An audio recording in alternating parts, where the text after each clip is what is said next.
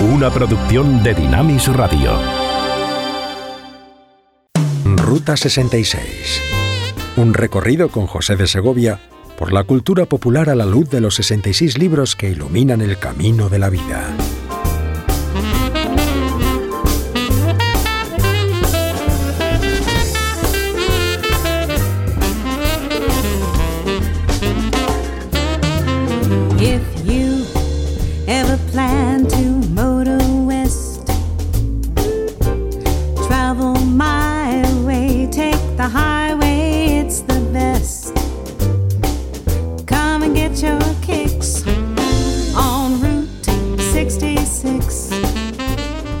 Escritor inglés Chesterton decía siempre que es más fácil eh, perdonar una ofensa accidental que un insulto deliberado. Algunas eh, personas vemos que eh, realmente no pueden controlarse y a veces hacen cosas que luego lamentan, pero otros lo hacen intencionalmente. Y eso vemos que produce una ofensa mucho mayor. Es un insulto deliberado, premeditado, calculado para hacer daño. Y este es el que nos muestra la historia de Jesús en este Evangelio eh, que hoy estamos considerando en nuestra parada, el Evangelio de Marcos.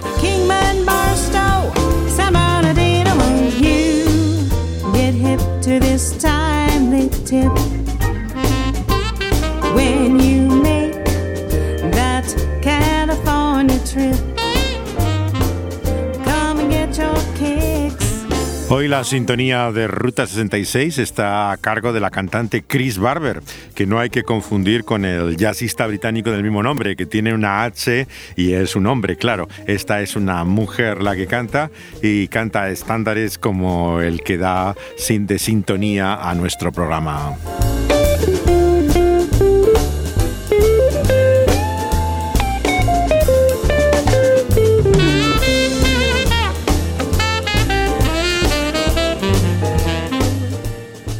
El final del capítulo 11 del Evangelio de Marcos plantea de nuevo la cuestión de la autoridad.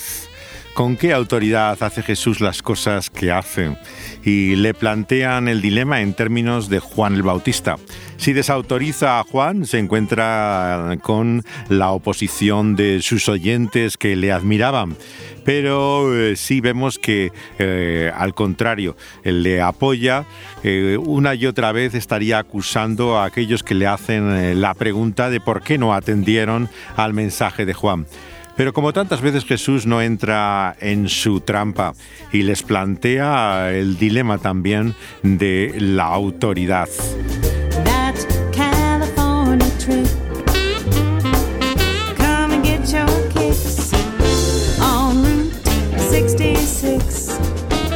Todos estamos bajo autoridad, servimos a alguien, como dice la canción de Dylan en el año 79, que ha incluido en su última gira, que ha comenzado hace poco por toda Europa, e incluye una versión sorprendente de este Gotta Serve Somebody, Tienes que servir a alguien, y lo escuchamos en la voz de la gran cantante de gospel, Shirley Kaiser.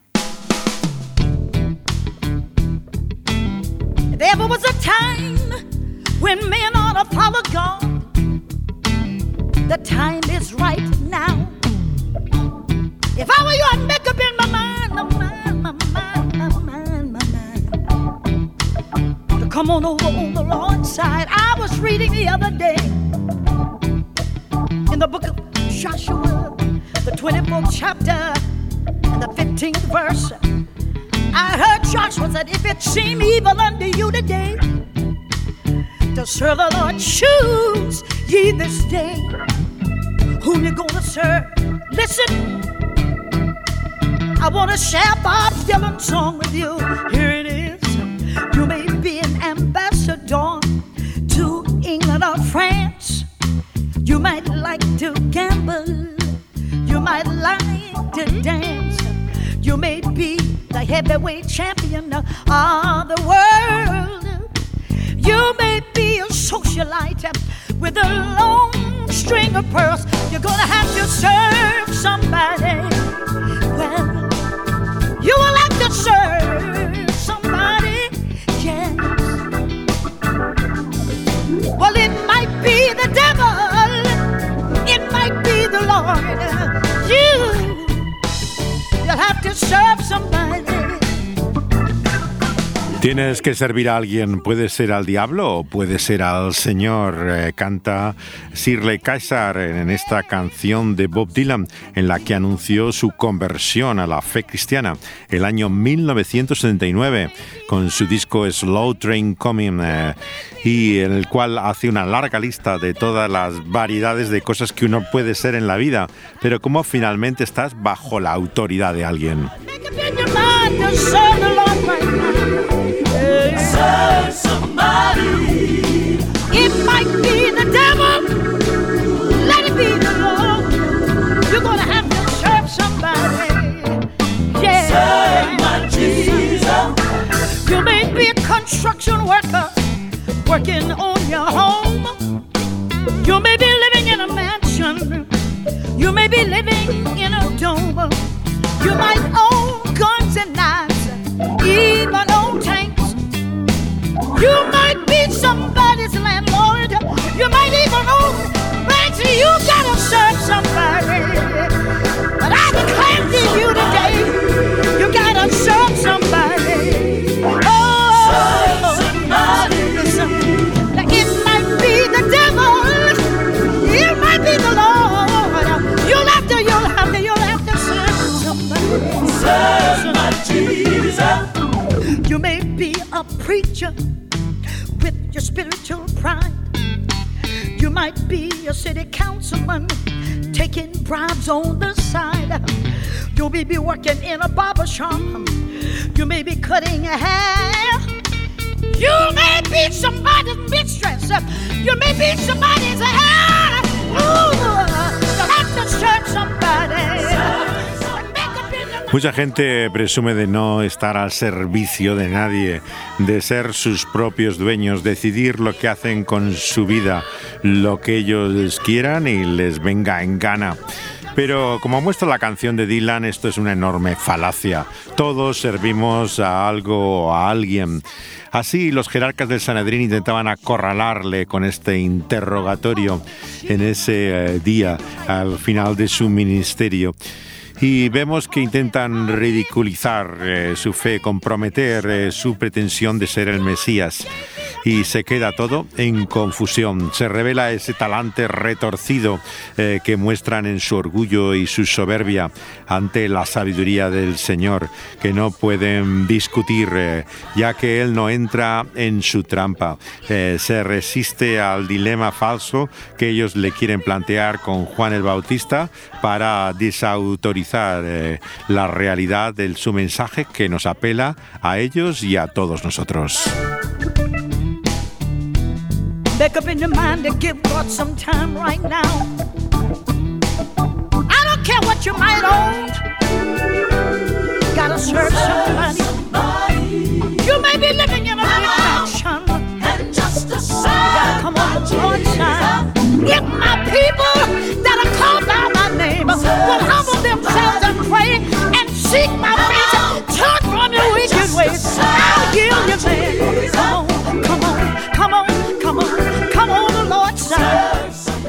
Shirley Kaiser tiene probablemente una de las carreras más largas dentro de la música gospel es considerada la gran dama del gospel por la cantidad de tiempo que lleva en activo. Desde los 12 años eh, que graba su primer disco, ya con 12 años lleva en activo esta mujer eh, que todavía está entre nosotros. No ha dejado de, actuar desde el año 1951, se dice rápido, y continúa todavía cantando. Eh, por lo tanto, tiene una larga carrera y conecta aquí perfectamente con la música de, Dylan. Y con el relato del Evangelio, quien conecta hasta el punto de ponerle música es Sinead O'Connor, porque a continuación lo que encontramos en este texto del Evangelio de Marcos, que comienza el siguiente capítulo, es la parábola a la que hacíamos referencia al principio, la de los labradores malvados. Y Sinead O'Connor, no en el disco, digamos, eh, que tiene más referencias espirituales eh, reciente, sino en el anterior, el que lleva el nombre de Teología, eh, tiene esta canción en el cual pone música aplica literalmente a esta parábola del Señor Jesús. If you had a vineyard, on a fruitful hill, and your friends didn't cleared it of all stones until.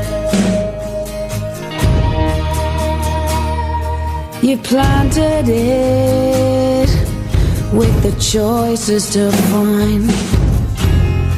And you even built a tower and a press to make wine. And you looked that it would bring forth sweet grapes. And it gave only wild grapes. What would you say? Jerusalem and Judah, you be the judges. I pray. Between me and my vineyard, this is what God says. What?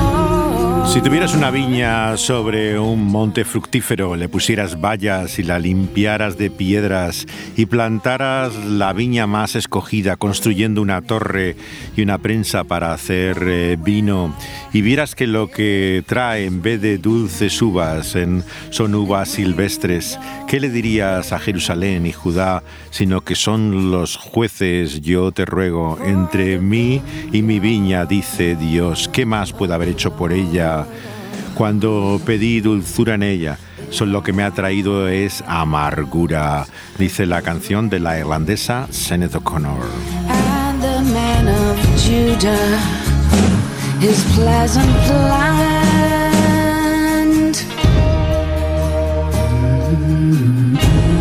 looks for justice, but beholds oppression. But here's a cry. Jerusalem and Judah. This is God's reply.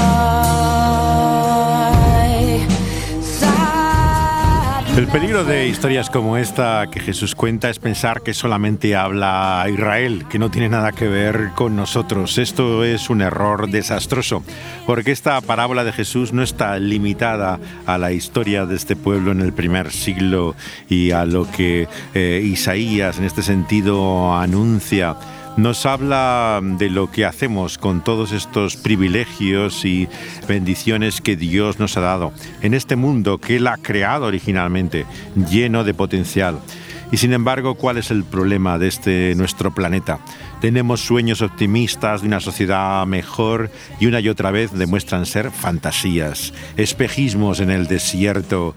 La realidad es que hemos estropeado este mundo y como la viña de la parábola de Jesús nos dice quién es el, el que tiene la culpa. Somos nosotros los que ha dejado a cargo eh, de esta tierra, los que la hemos arruinado. ¿Y qué hará ahora el Señor con nosotros? Después de haber enviado a tantos mensajeros, profetas a lo largo del tiempo, pero finalmente a su propio Hijo, haberle matado, haber pretendido acabar con los derechos del Señor de la viña, hacer como que no hay verdaderamente un autor y Señor de este mundo. ¿Qué hará el autor eh, y Señor de la vida con nosotros?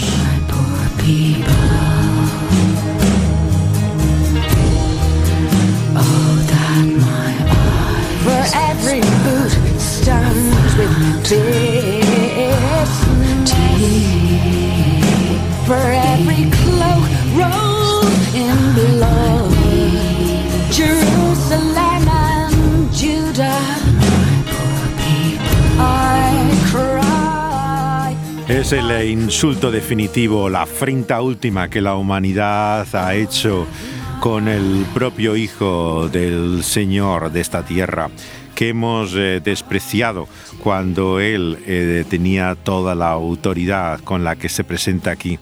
La cruz, por lo tanto, es esa ofensa del rechazo humano al gobierno de Dios. Es algo que Él no puede tolerar, que agota su paciencia, como nos recuerda aquí en esta parábola el Señor Jesús. Nos muestra la perspectiva del juicio, cómo finalmente tendremos también que dar cuenta no solamente de nuestro desprecio, sino de lo que hemos hecho finalmente con ese su hijo cuando venía a tomar su señorío sobre esta tierra a la que le pertenecía este mundo de Dios su Padre y en el cual Dios Hijo también eh, va a ser Señor por toda la eternidad.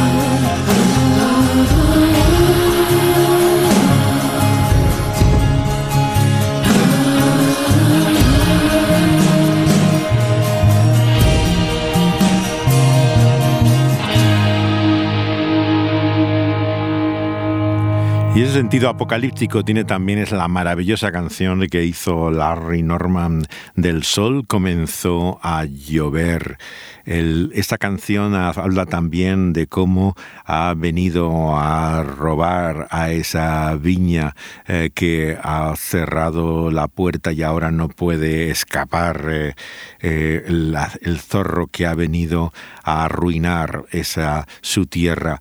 Está lleno de imágenes realmente sorprendentes y maravillosas.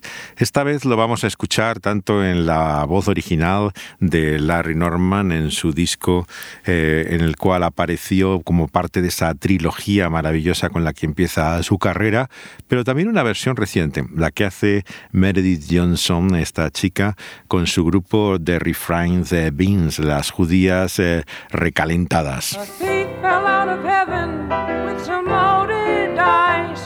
But the lamb rolled a seven back to paradise. The bread was finely leavened, so I had a slice, and the sun began to rain.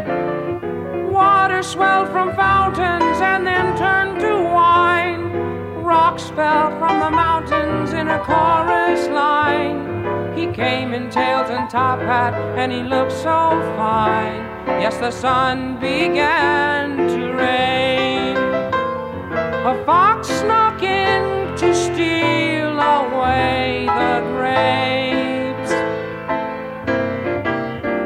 But the man who ran the vineyard shut the gate, so he could not escape. And now we'll live forever in another land. Everything is ending like was planned. Did you get your invitation to come play in the band and let the sun begin to rain? El maravilloso piano de Dudley Moore, el actor y cantante eh, que también eh, tocaba el piano, como pueden ver, y que conocemos por películas como Arthur, de Diez y tantas otras que, que hizo, y que en aquel momento coincide con Larry Norman en el estudio para hacer esta maravillosa eh, canción que ahora escuchamos en la versión de esta chica joven de la actualidad que se llama Meredith Johnson. Heaven with some loaded dice. But the lamb rolled a seven back to paradise. Oh, the bread was finally leavened, so I had a slice, and the sun began to rain. Water swelled from fountains and then turned to wine. Oh, the rocks fell from the mountains in a chorus line. Oh, he came in tails and top hat, and he looked so fine. And the sun began to rain. A fox snuck in to steal away the grapes. But the man who ran the vineyard shut the gate could not escape. And now we'll live forever in another land.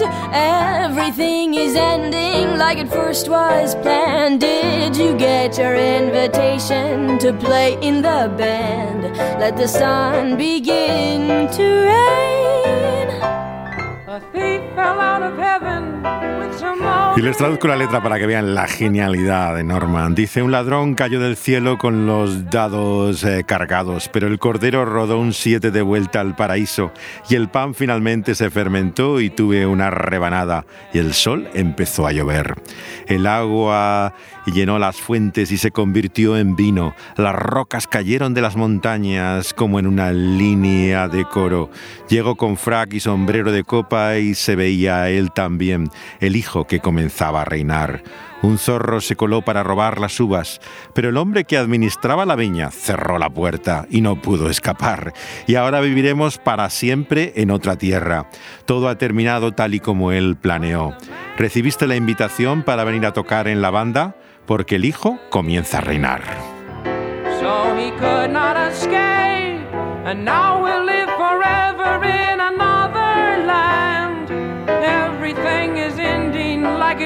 was planned. Did you get your invitation to come play in the band and let the sun begin to rain?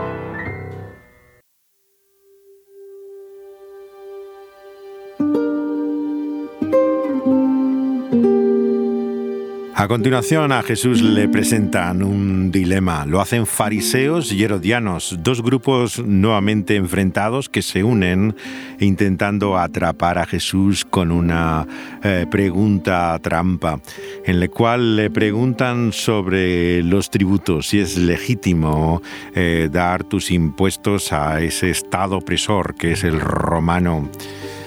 Y ese dilema entre Dios y el César que presenta Jesús con la moneda también ha ocupado a los cristianos a lo largo de los siglos, no solamente en la larga historia de la Iglesia, sino también en el siglo pasado. La película eh, Llegaron de noche es de el vasco Imanol Uribe y en él nos encuentra lo que ocurrió con los jesuitas vascos que estaban en El Salvador en la Universidad Centroamericana. Está establecida la historia como si fuera un relato en eh, flashbacks a partir eh, con su estructura de thriller de los interrogatorios que hace a un matrimonio testigo mm, de la matanza, eh, pero que están en territorio estadounidense, en Miami, donde se introduce la película cuando son llevados aparentemente bajo la protección norteamericana, pero como veremos a lo largo de esta historia, con el objeto también de desautorizar su testimonio para apoyar al, a la actuación que ha hecho abusiva el ejército de El Salvador. Diga por favor su nombre completo, su profesión y su domicilio. Me llamo Lucía Barrera de Serna. Continúe. Su profesión, dirección de su vivienda. Trabajo haciendo limpieza en las oficinas de la UCA, una universidad que está ubicada en Antiguo Cuscatlán. Y yo vivo en Soyapango, al oriente de San Salvador, en el municipio de Soyapango. ¿Pero hay algún herido? ¿Y Elba y la niña? Ay, padre Nachito, cuides. Sí, sí, padre, yo lo llamo. Sí, padre, sí, adiós. Son los disparos con los que somos introducidos a lo que ocurre en este momento en 1989 en El Salvador, la Universidad Centroamericana de los Jesuitas. Eh, la película es hispano-colombiana, está hecha por el vasco Manuel Uribe, pero la protagonista es eh, Juana Acosta, eh, la actriz eh, colombiana que va acompañada de eh, también act- actores vascos, como es el caso de el propio Carrelejalde, que hace de Yacuria era el más conocido de los eh, jesuitas eh, vascos que había allí y que era rector en ese momento de la Universidad eh, Centroamericana. La acción comienza en estos interrogatorios en Miami, donde ha sido llevado este matrimonio. Ella se dedica a la limpieza y su marido se dedica a una panadería. Dígame su nombre, apellidos y cuál es su profesión, por favor. Jorge Serna, panadero. ¿Usted sabía que el padre Yacuría pertenecía al Frente Farabundo Martí para la Liberación Nacional? Yo ya le dije. Soy un panadero.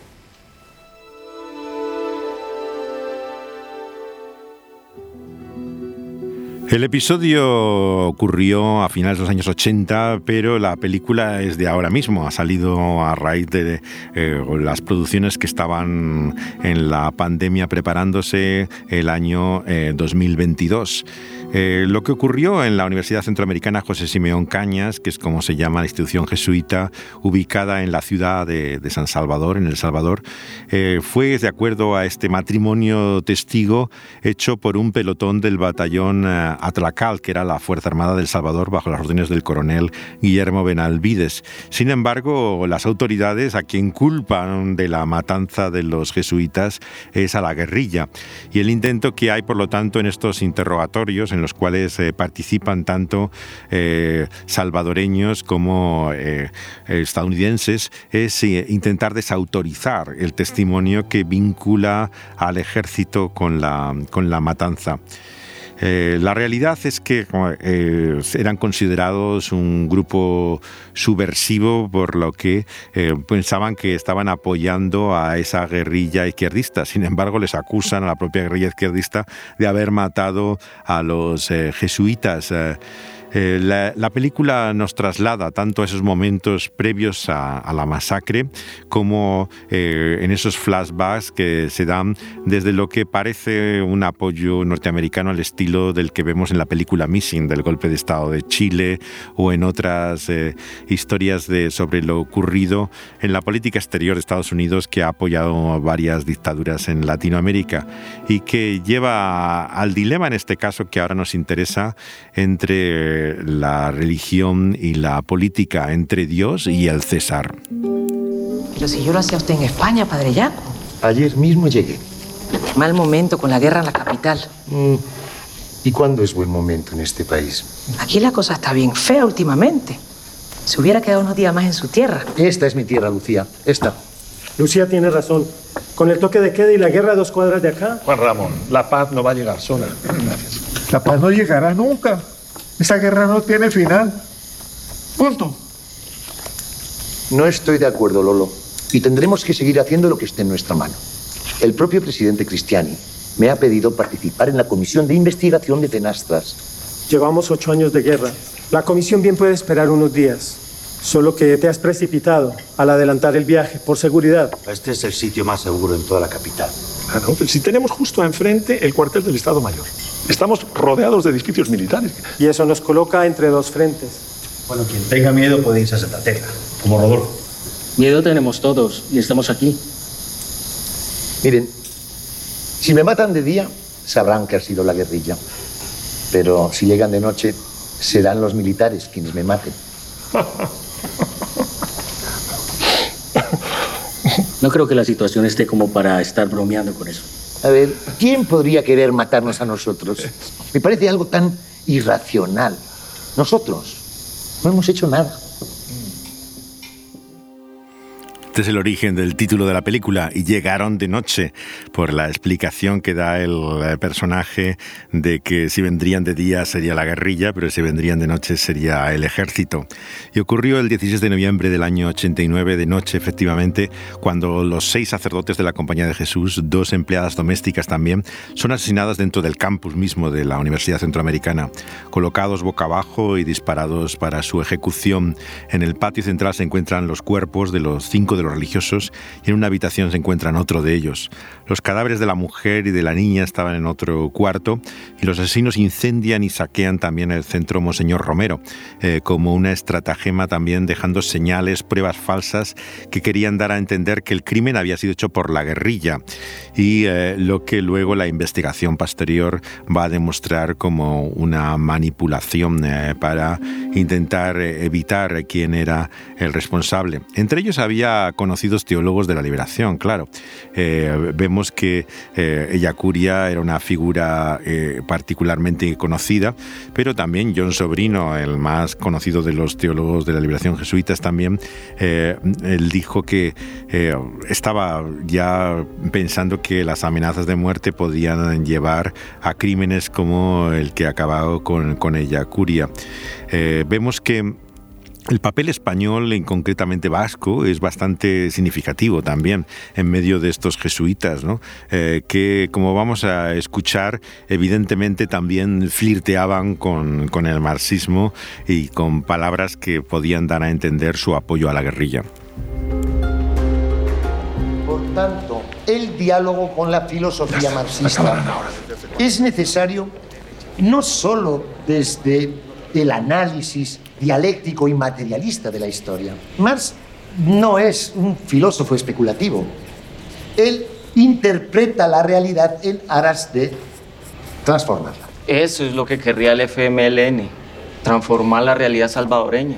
Probablemente, pero haríamos bien en cuestionar solo los métodos de la guerrilla y nunca sus motivaciones. Entonces, ¿usted también quiere acá una dictadura leninista como en Nicaragua? Que triunfe la revolución. Llamar dictadura leninista al gobierno nicaragüense me parece cuando menos aventurado. Aún así, yo no creo que este sea tiempo de revoluciones. Es más bien tiempo para el diálogo y la concordia. Ahora bien, las necesidades de un pueblo oprimido son con mucho una prioridad urgente. ¿Y qué propone? Pues hay que hacer todo lo posible para que la libertad prevalezca sobre la opresión, la justicia sobre la injusticia y el amor, Menchen. El amor sobre el odio. Todo lo posible.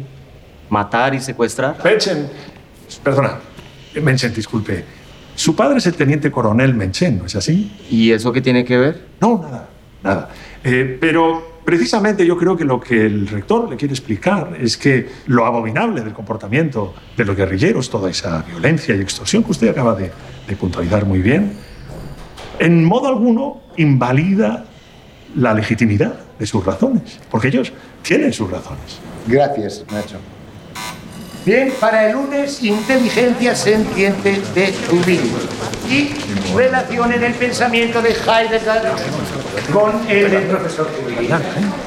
Estudien.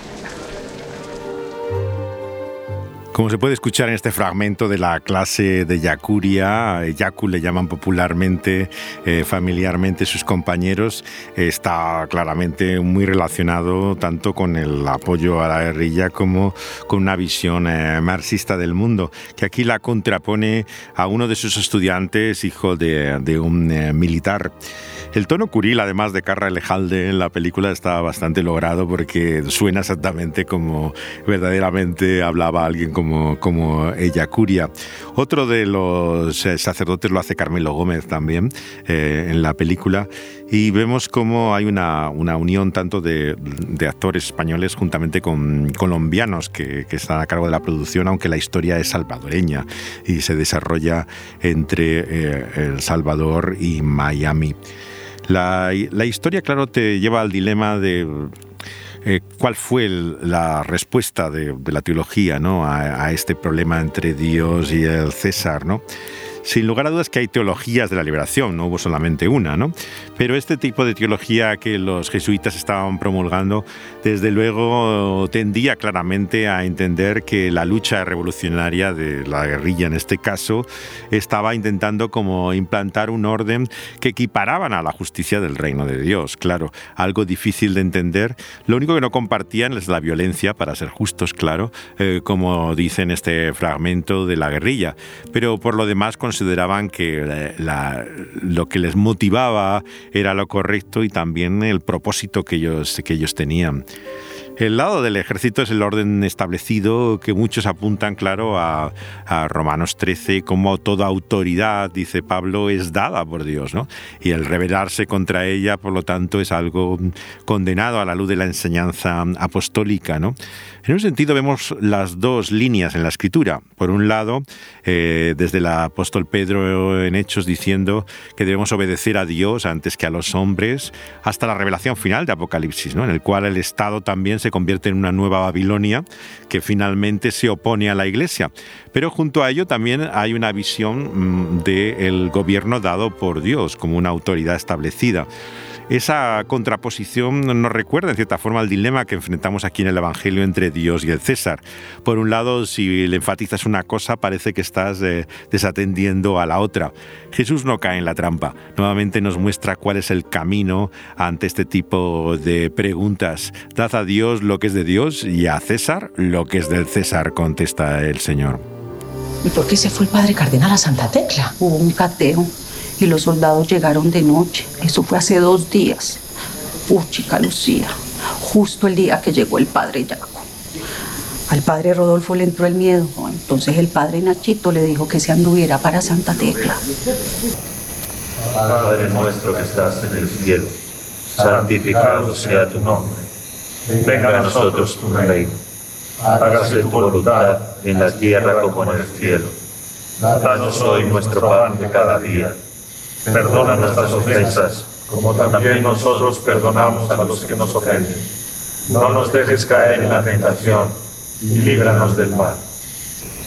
Padre nuestro que estás en el cielo, santificado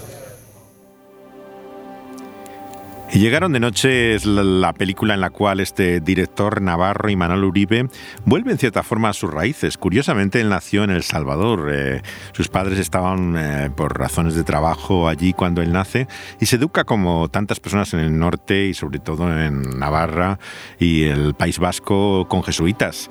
Él tiene un vínculo natural eh, con el cual se entrelaza realmente la historia de lo ocurrido allí eh, con lo que es el testimonio de esta mujer, Lucía Cerna, que es la principal testigo de la entrada del ejército eh, que produce la matanza de los jesuitas. Eh, las otras personas que estaban allí, todas habían sido asesinadas, incluido la cocinera y su hija, que eran las que residían en la universidad, la Universidad Centroamericana José Simeón Cañas, en la cual esta mujer limpiaba a Lucía, pero no residía. En la película te muestra cómo su marido, el panadero, y una niña se encuentran por un problema de vivienda y recurren a los sacerdotes para que eh, les dejen, digamos, eh, la residencia. Y estaban inusualmente en una casa de la cual el ejército no era consciente de, que estaban eh, contemplando lo que ocurría. Inmediatamente, como vemos desde el principio de la película en Miami, se trata de desautorizar su testimonio, de decir que ella no podía haber visto si era la guerrilla como pretendía el ejército o era eh, realmente eh, soldados. Ella vive todavía en California, eh, sobrevivió y gran parte de la segunda parte de la película es cómo es protegida como testigo, porque tiene que intervenir por un lado España, eh, que le ofrece también el asilo, pero ella no quiere ir tan lejos, y Francia incluso tiene un papel especial, uno de los, eh, una de las autoridades que, que, representa a la ONU y muy vinculada con el tema de derechos humanos, interviene con, lo consiguiendo que un avión finalmente le, lleve a Estados Unidos.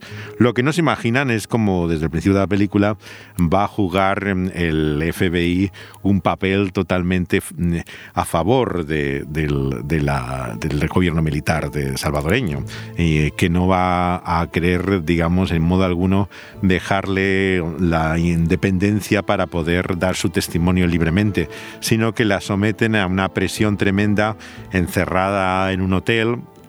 Parece que efectivamente con apenas sin comer, en muy malas condiciones, como sugiere la película, hasta que finalmente interviene la Iglesia Católica por medio de un representante de los jesuitas que, logra eh, romper el cerco que tienen y sugiere incluso que viene por la influencia que tenía este, este oficial de los jesuitas, eh, que tenía de una familia de mucha, muy acomodada y de mucho peso en la cultura americana y que eh, realmente también interviene en todo ello para que sea conocido el testimonio de Lucía.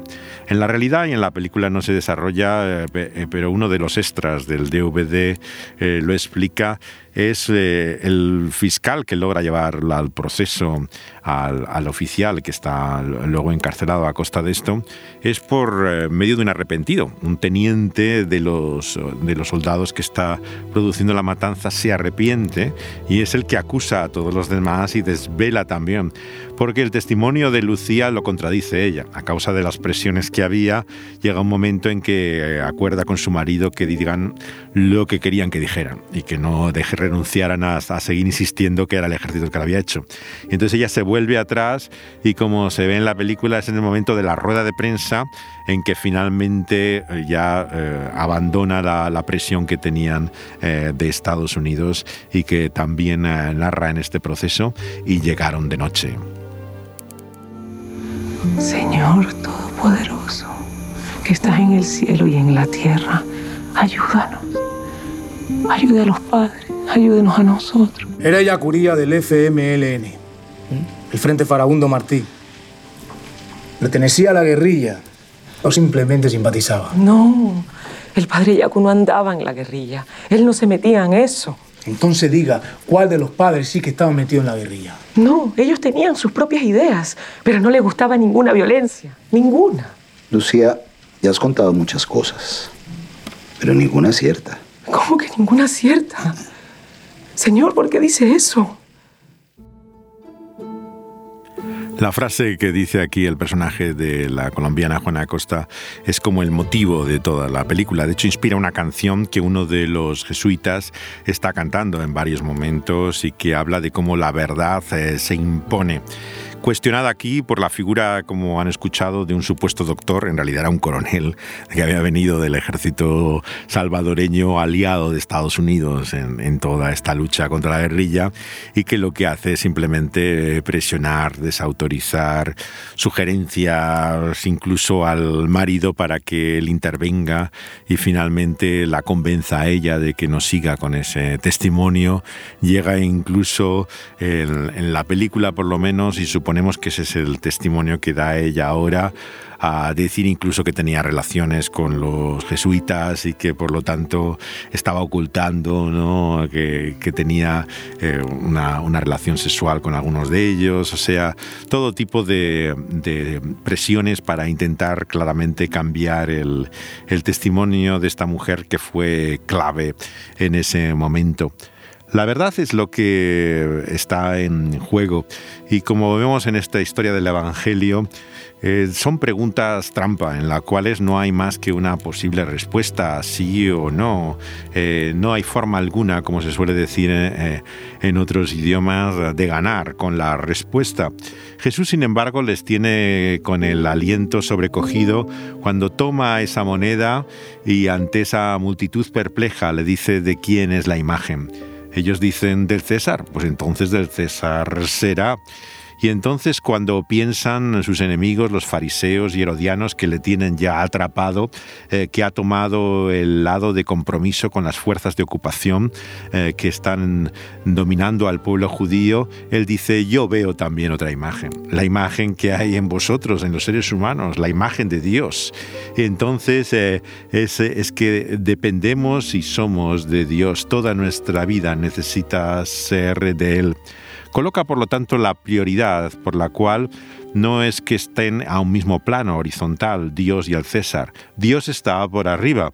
Es Dios y el deber a Él el que está por encima de cualquier otro deber que sin duda existe, como también como ciudadanos, el del poder o el gobierno establecido, el, el régimen eh, político. Eh, pero vemos que es Dios y la necesidad de, tener nuestra eh, relación con Él reconociendo su autoridad, lo que Jesús nos muestra en primer lugar.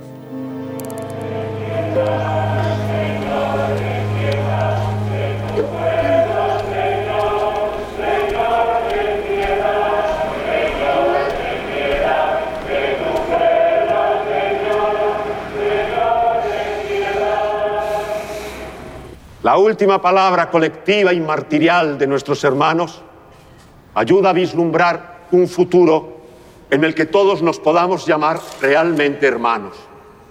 Un futuro sin hambre, sin miseria, sin ríos de sangre injustamente derramada, sin corazones desgarrados por el odio, sin que muy pocos tengan demasiado y demasiados no tengan nada. Amantes de la utopía, nuestros hermanos defendían con realismo la vida y la paz que necesariamente pasa por los derechos de los pobres. Su muerte, como la de Monseñor Romero, Rutilio Grande y tantos asesinados en El Salvador por tener hambre de paz y justicia, es al mismo tiempo semilla, flor y fruto, y viene a sellar con sangre su testimonio. Mientras que los criminales asesinaban a los jesuitas, los jóvenes de la chacra recogían muertos y moribundos de ambos bandos, en medio de la locura de una lucha sin tregua. Protegían a los niños, acompañaban a los que salían entre las balas de las zonas de combate, consolaban a quienes perdían a sus seres queridos, permanecían al lado de los pobres. Porque escuchadme bien, Puede que hayan matado a nuestros hermanos, pero no han matado a la compañía de Jesús, ni han matado a la Universidad Centroamericana José Simeón Cañas. No la han matado. Es la voz del actor español Carmelo Gómez, haciendo del padre Tojeira, uno de los supervivientes a la masacre, eh, que cuentan también en uno de los extras de la película que se quedó impresionado por la actuación de Carmelo y le parecía que era él mismo hablando, eh, que realmente se reconocía en este discurso que muchos dicen también que es el momento más emotivo eh, de esta historia. Pero el texto del Evangelio va más allá que el relato de lo ocurrido en este dilema entre Dios y el César. Se le plantea a continuación otra trampa como en la estrategia bélica vemos que va en diferentes olas. No se permite eh, que uno pueda recuperarse en la defensa, sino que viene el siguiente asalto. Hemos visto cómo Jesús es así acosado en primer lugar por los principales sacerdotes, los maestros de la ley, los ancianos, en el capítulo 11, versículo 27. Eh, y luego ahora en el capítulo 12 y 13 han sido los fariseos y herodianos. Pero ahora le toca en estos versos 18 al 27 de Marcos 12 a los saduceos. Es el tercer ataque que eh, Jesús recibe y es en forma de pregunta. Los saduceos, los lectores del Evangelio como nosotros, no sabemos muchas veces quiénes son. generalmente, entonces como hoy se veía al judío como judío, la mayor parte de la gente no sabe las divisiones que hay, debates, discusiones dentro del judaísmo. Pero había diferentes partidos y los saduceos tomaban su teología solamente de los primeros cinco libros de la Biblia.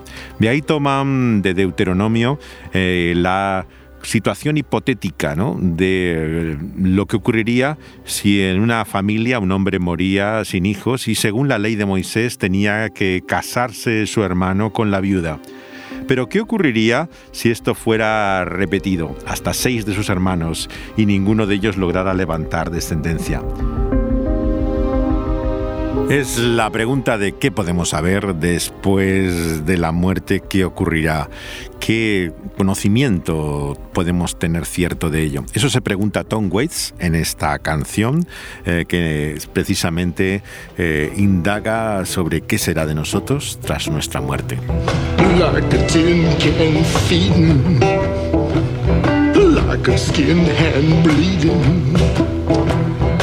Like a tramp choir crying, like a campfire dying, like a big dog breeding, like a pig hog feeding, like a top hat tipping like a drop rat skipping, like a tin horn a storm blowing, like a necktie flapping, like a rich guy clapping, like a big fool crawling, like a rig tool falling. Like a back door squeaking, like a crack whore tweaking. Is we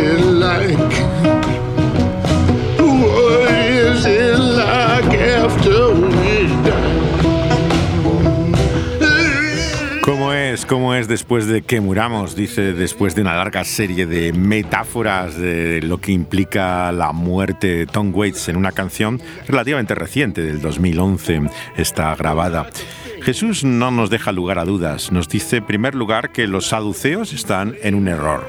Cualquiera que diga que no hay resurrección simplemente se equivoca. Sea antiguamente o ahora, nos muestra que no responden a lo que Jesús enseña. En segundo lugar, les dice que no conocen la palabra y el poder de Dios. O sea, que tienen una visión demasiado pequeña de Dios, que piensan que el mundo futuro será una continuación de este, que no va a cambiar realmente gran cosa. En tercer lugar, eh, apela a la escritura y a un texto que ellos consideraban divinamente inspirado, que era el texto de Moisés, y le muestra la historia de cómo Dios se revela en la zarza ardiendo, cuando dice también eh, que Él es el Dios de Abraham, de Isaac y de Jacob, el Dios de vivos y no de muertos. ¿Qué quiere decir Jesús con eso? Quiere decir que si Dios eh, se compromete a salvar a su pueblo, ¿cómo va a dejarlos morir? ¿Cómo va a perderlos finalmente en esa su destrucción? Es así como responde a los escépticos, como en esta canción de Daniel Amos, la canción eh, de El escéptico. World doom, that story's got to be bunk about that trumpet tune. Cheese on the moon, but won't you peepers get the creepers when you realize it's all happening before your eyes? Oh my, you'll cry as we wave goodbye to you. Now all is well, cause there ain't no hell below ya. Oh, God would have a lot of nerve to reserve that hot spot for ya. Oh, ya won't bring the temperature down one degree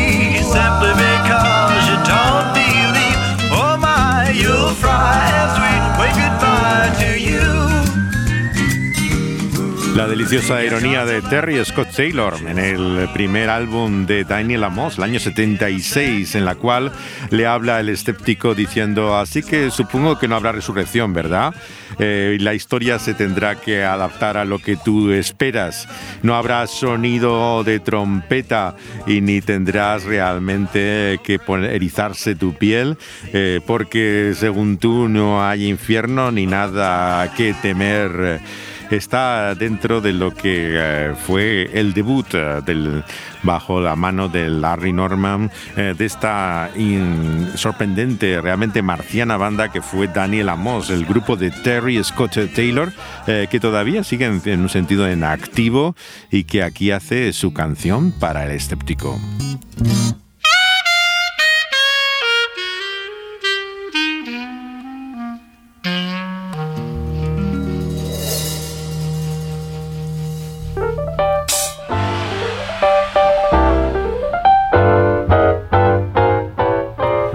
Así que si negamos la resurrección, somos en la práctica ateos, nos dice claramente este nuestro texto en el cual hemos basado hoy nuestra reflexión. La conclusión es evidente, debemos conocer el buen libro para descubrir el poder de Dios que nos muestra el futuro que nos aguarda.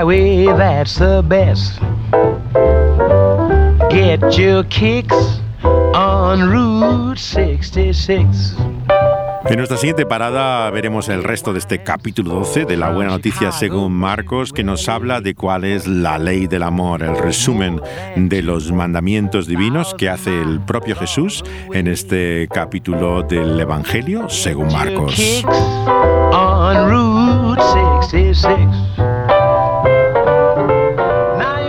Pueden escuchar este programa tanto cuando se emite en vivo por medio de Dynamic Radio cada fin de semana, como luego cuando es subido a plataformas en forma de podcast, en las cuales eh, pueden encontrar la colección entera de todos los programas que siguen estos 66 libros en nuestra ruta por el viaje de la vida a la luz del buen libro. Están en SoundCloud, donde pueden encontrarlos, eh, también eh, como Dynamic Radio, y en Evox, bajo el pulso de la vida, que es el espacio también dentro de la radio, así como en Spotify, donde están muchos de los podcasts que se oyen hoy en todo el mundo. Algunos están subiéndose también, como los de este Evangelio de Marcos, a YouTube, eh, así que pueden encontrar la colección también de los programas como podcast.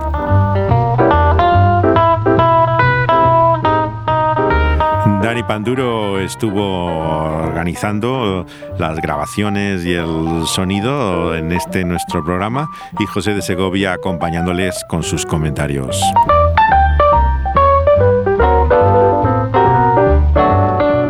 Les invitamos a seguir nuestro viaje y hasta entonces saludos, abrazos, besos, todos o por separado.